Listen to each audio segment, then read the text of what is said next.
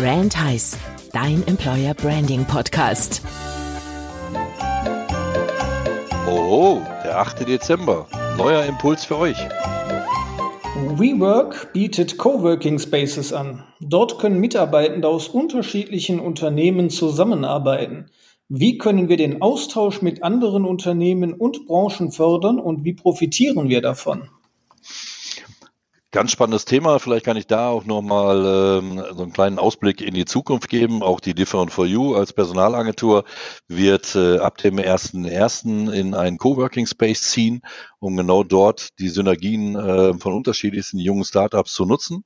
Und ähm, macht euch doch mal Gedanken, inwieweit ihr mit eurem Unternehmen denn auch ähm, davon profitieren kann, dass man sich mit anderen Unternehmen austauscht. Wo auch immer, im Coworking Space oder vielleicht auf anderen Plattformen. Bis morgen oder bis bald bei Udo im Coworking Space. Ich freue mich auf euch.